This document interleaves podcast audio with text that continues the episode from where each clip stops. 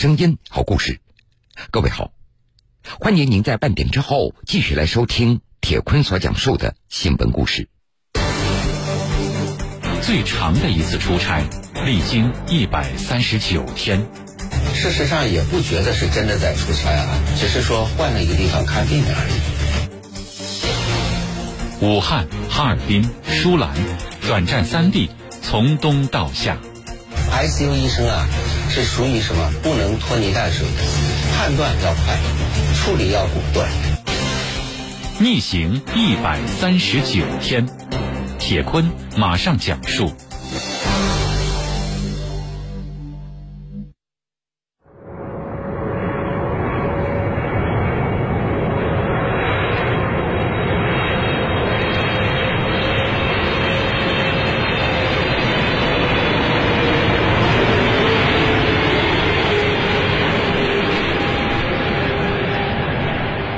六月五号下午，南京禄口机场，从长春飞来的 CZ 六五幺幺航班平安落地。乘坐这趟航班的邱海波受到热烈欢迎，也难怪，身为东南大学附属中大医院副院长，在过去的一百三十九天里，邱海波以中央赴湖北指导组专家组和国家卫健委专家组成员的身份，从江苏到湖北。在转战黑龙江吉林，离家时是冬天，回到家已经是盛夏了。一百三十九天，这是邱海波在国内最长时间的一次出差了。您在一百三十九天这样的一个出差的长度，在您以往的工作的经历里面是最长的吗？除了在国外，应该说在国内，基本上这是最长的一次出差了。但是事实上也不觉得是真的在出差啊，因为作为医生，尤其做 ICU 医生，其实只要天天在看病人，其实就没有出差的感觉，只是说换了一个地方看病人而已。您当时一月底的时候从南京到了武汉，您行李里面带的是哪个季节的衣服？其实从一月二十号从南京到武汉的时候呢，肯定是冬装。这个冬装穿的时间很长，真的在武汉，实际上，嗯，已经穿到了三月份，实在穿不住了，所以有些朋友去说给我们找衬衫，呃，找 T 恤。幸好那个棉袄还没寄回去，所以又去了哈尔滨，对吧？还能用。然后到了哈尔滨，又经历了春天和夏天，到吉林又经历了。一个夏天，因为吉林相对温度比较低，温度比较低，而到了南京是已经进入了盛夏。就我觉得这个穿衣服啊，也许反映了我们这种心情啊。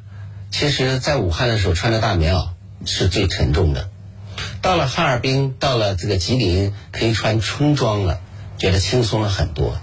到了南京，到了盛夏了，那我们觉得说。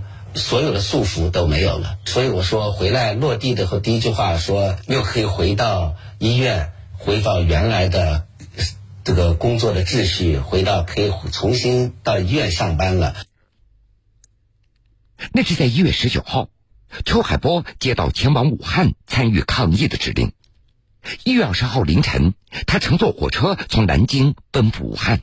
放下行李之后，就直奔武汉金银潭医院的重症病区。当天下午，他就穿上防护服进入了重症病房里。邱海波刚到武汉的时候，疫情防控的压力那是最大的。他和专家组成员建议，把一些综合实力较强的医院改造成集中收治重症患者的定点医院，迅速扩充重症病床。这个意见很快被中央指导组所采纳。在武汉，邱海波每天的工作就是巡查各大收治新冠肺炎重症患者的 ICU 病房。他不仅是中央指导组专家，更是临床大夫，与其他医务人员一起寻找治疗危重症患者的突破口和新的诊疗路径，并且将阶段性的成果及时更新到新冠肺炎诊疗方案当中。我一直特别强调的是，临床医生就应该在床边，所以我们在办公室是培养不出临床医生的，在会议室是培养不出临床医生的。你只有到床边去，你才能知道病人是怎么变化的，疾病是怎么发展的，治疗我的治疗是有效还是没有效的。您看这一次和以往不一样，是以往没见过的，而且这个病的出现可能也不是目前我们能够掌握的医学知识能够解释的。那么在处理这些病情的时候，可能到了您这个最后一关，可能您要面对的情况要更复杂。这类病人比较突出的是肺的问题，一个 ARDS，一个呼吸衰竭的问题。我们会每天会去说，这个病人的肺是不是好了一点？如果这个病人往好的方面走，也许我们的治疗方向是对的；但如果这个病人往坏的方面走，那我们就会去想，我们还有什么办法？作为医生来讲，总希望说这样的病人，经过我今天的治疗，我希望给他更多的一点生的机会。作为危重症病房的这个医生的话，恐怕可能生命到您手上的时候，基本上就是在跟病魔、跟死神在抢人了。其实我们一直说，ICU 是生命的最后一道防线。其实我们希望我们把这条线、这条防线能够守住，希望这条防线特别牢固。可能对于老百姓来讲，或者很多病很多大众来讲，可能都会觉得 ICU 是比较冰冷的。其实我们在查房的时候啊，真的经常会什么，就要去握一下病人的手，握一下，那病人你来握一下我的手，我来握一下你的手。当然，一个呢是判断他的基地，第二个握握他的手以后，告诉他你今天比昨天更好了，你哪个地方哪个地方呢比病人更好。好了，你听到了吗？你知道了吗？所以有时候我们说，你医生有信心，你可以看到病人也是。所以我们往往在查房的时候，在床边的时候，往往都会告诉他，告告诉病人哪一点哪点好了，哪点一点一点点进步都要告诉他。王家，来握一下手，来用，用劲握握手，握手，来，握一下手，动一下手，来手动一下，哎呀我操，刚没劲，好好好好吧，用的还好，哪个手可以？哎，这手动一下，哪个手能动？哎，哪个手？哎，对，哎，好好，来来握，用劲，用劲握我的手，用劲，别的，用劲，用劲。就在今年四月初。有媒体将邱海波二月二十号和三月三十号拍摄的两张照片放到一起，称他为“抗疫专家一月白头”。这两张对比照片随即被广泛的传播，感动了无数人。虽然事后邱海波一再跟记者解释没有那么夸张，只是照片曝光的问题，但是在武汉抗疫形势最为严峻的时候，这位重症医学专家所面临的压力可想而知。作为重症医生来讲，就说往往就病人已经出现了一个或者多个器官的衰竭了，给我们治疗的时机、治疗的窗口并不那么多，所以就显得更为迫切，时间就更为紧迫。因为这个时间窗，我们治疗的窗口，如果我们抓不住，可能就永远没有机会了。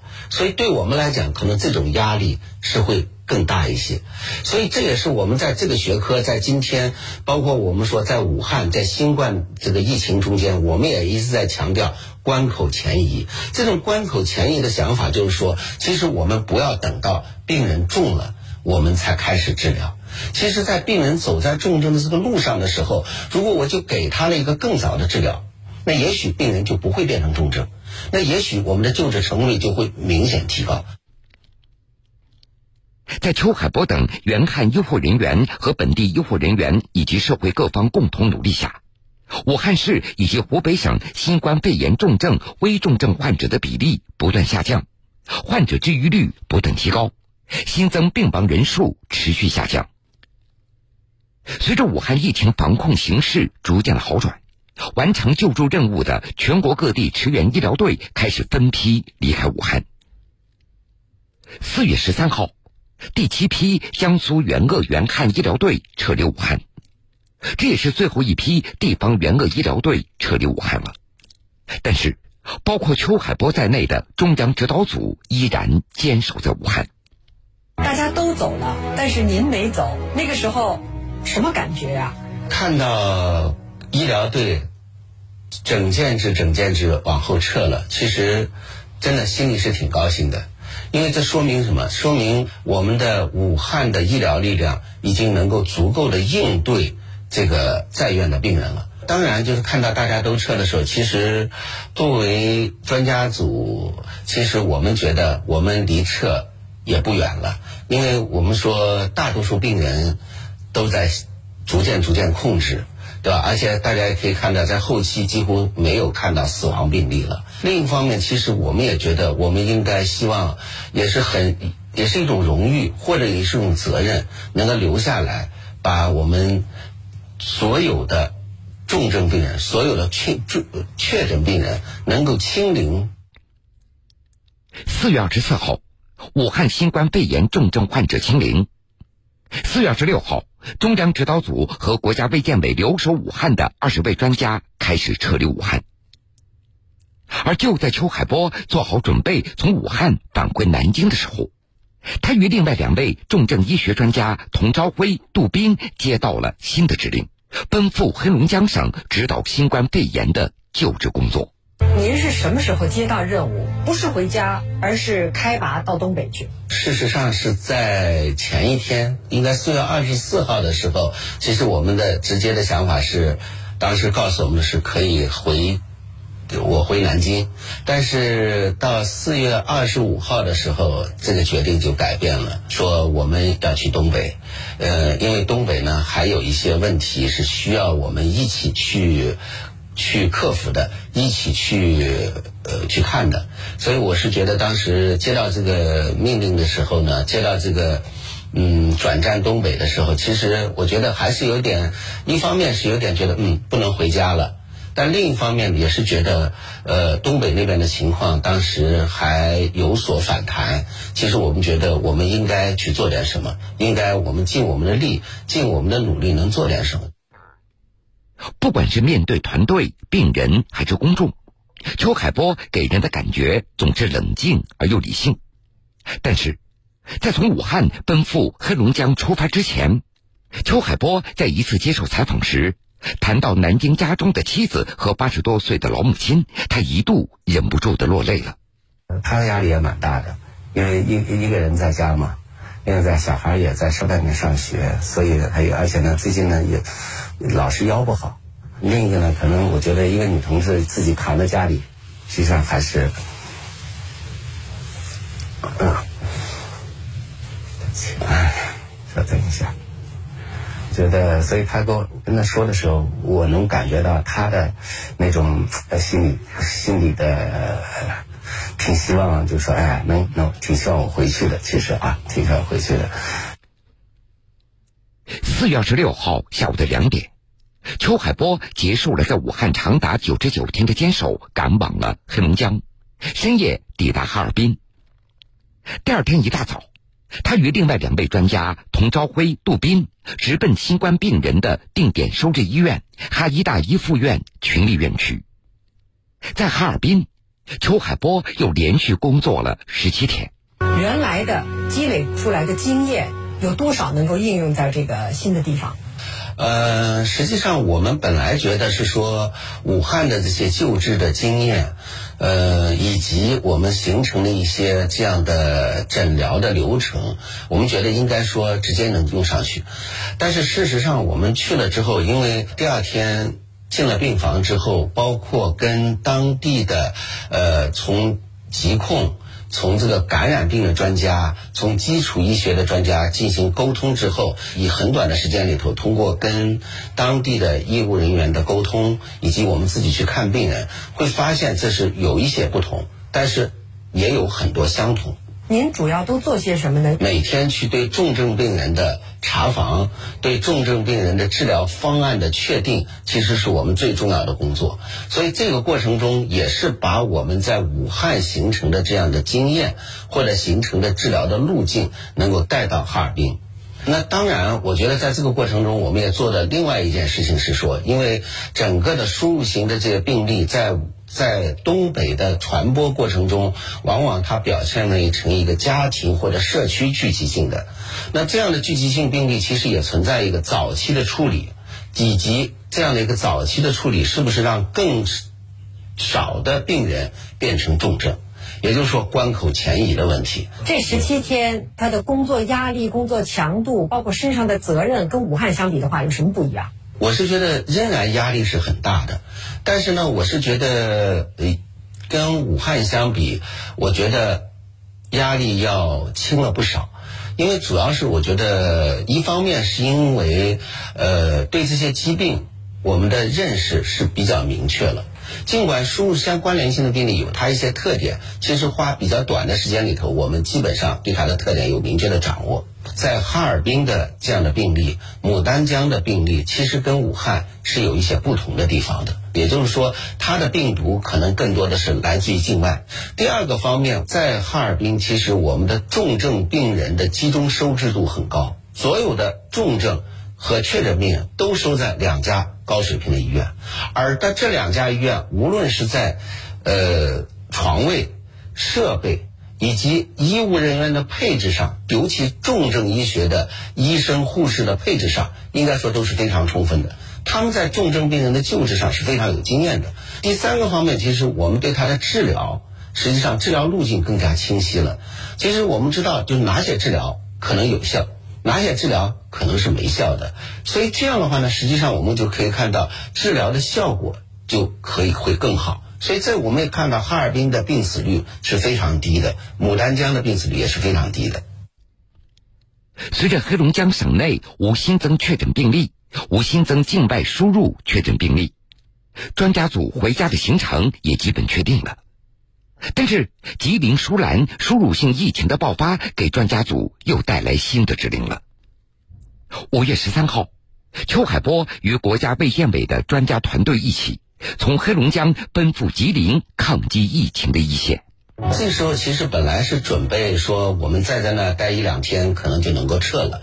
但这时候呢，大家也知道，就是吉林省的吉林市的舒兰又有新的疫情了。舒兰的病情因为突然出现了不少病例，也出现了重症的病例，那也就担心，如果重症病人多了，那这可能会。会是一个治疗上会是有点困难，因为而且吉林在早期的防控是做的比较好的，做的比较好就意味着确诊病人少，尤其重症病人也少。但是另另一个问题是，因为确诊病人和重症病人都少，那治疗的经验相对来讲可能就会稍微欠缺一点。所以在这样一个考虑下，说我们当时在呃哈尔滨的这个国家的国家卫健委的专家团队就直接转到。呃，吉林省吉林市去参与当地的这样的一个整个的治疗，嗯。当你们接到这个消息的时候，心里面又是一种什么样的反应？我只是觉得是，呃，换了一个地方继续工作，或者说，呃，当那里有病人可能需要我们的时候，因为我们有了前期，呃，在武汉的经验。在黑龙江的经验，那也也许我们最应该去，因为我们有了前期的经验，也许我们去，也许在治疗上更有把握。所以，其实当调我们去的时候，我觉得一方面是换一个地方继续工作，另一方面是觉得我们有那么多经验，应该我们应该让我们去。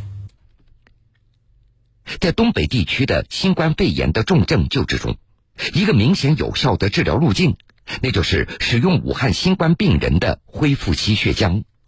刚到哈尔滨的时候，其实我们也面临的有几个比较重的病人，而且病情还在加重，他的核酸是持续阳性的。所以，其实对这样的病人，我们的一些传统的抗病毒药物，或者说我们在早期探索的一些抗病毒药物，可能有一定的效果，但是并没有特效。但是我们在武汉形成的一些经验，就告诉我们，恢复性血浆其实对于病毒转阴是有一定的效果的。所以这时候，我们就跟在哈尔滨的国家卫健委的医政医管的的领导去申请，说我们是不是能够尽快的去调恢复性血浆？因为我们知道，恢复性血浆是来自于我们武汉、湖北的新冠的康复的病人、出院的病人。我觉得要感谢他们，他们愿意在他的身体可能还没有完全康复的情况下，就愿意贡献出自己的血浆，因为这些血浆是非常珍贵的。所以在二十四小时之内，其实武汉的血浆迅速的调到了黑龙江，当时是几万毫升的血浆。您怎么看？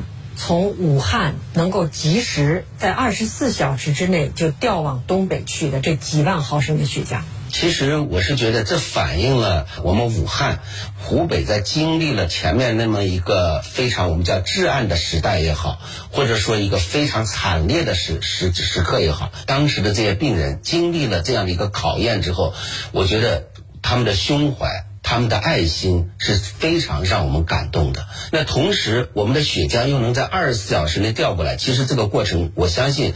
大家都知道是非常不容易的，血浆要需要冷冻的条件，当时空中工航不是那么顺畅的，所以其实是专门有飞机从武汉飞到哈尔滨。那么几万毫升的血浆来了之后，我们按照血浆的分型，然后迅速的给需要的病人输上去。实际上在这个过程中，我相信起了非常重要的作用。在吉林的时候，有一个八十五岁的老人家，呃，从舒兰转过来，他又有高血压。又有糖尿病，又有这个冠心病、房颤，又有心功能不全，而他的新冠及新冠肺炎呢，进展速度又很快。这个老人家，我们输了两千六百毫升的恢复期血浆，这是一个非常奢侈的治疗，两千六百毫升的恢复期血浆。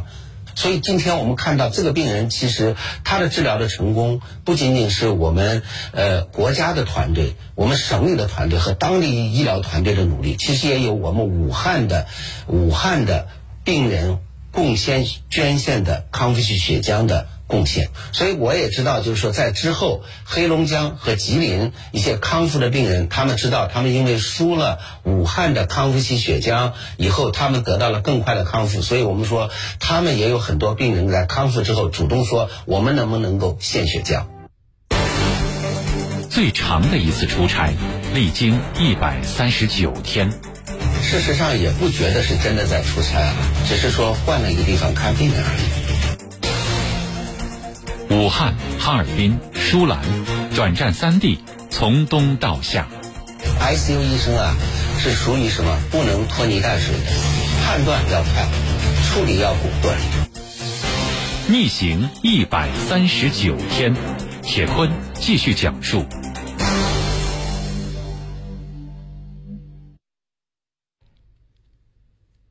六月三号。吉林省舒兰市的疫情风险等级由高风险调为了低风险。六月五号，在吉林抗疫一线战斗二十三天以后，邱海波终于踏上了回家的路。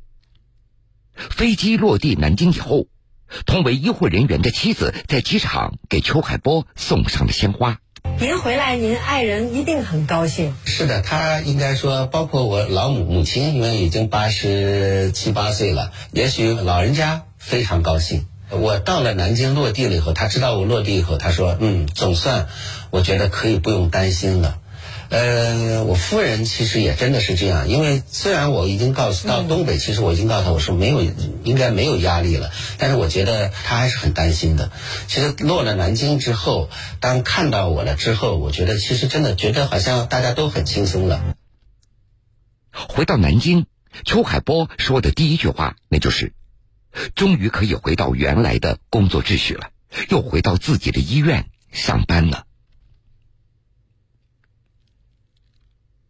好了，各位，非常感谢您收听了这个时间段铁坤所讲述的新闻故事。如果想回听以往的新闻故事，请各位在大蓝鲸客户端点播铁坤讲故事。一杯清。